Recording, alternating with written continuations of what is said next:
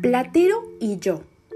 Platero es pequeño, peludo, suave, tan blando por fuera, que se diría que es todo de algodón, que no lleva huesos.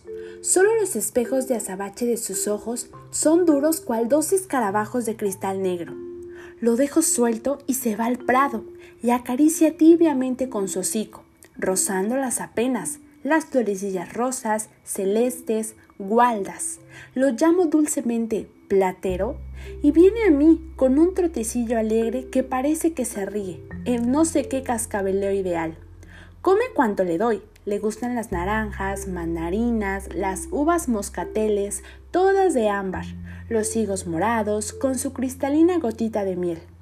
Es tierno y mimoso, igual que un niño, que una niña, pero fuerte y seco por dentro, como de piedra.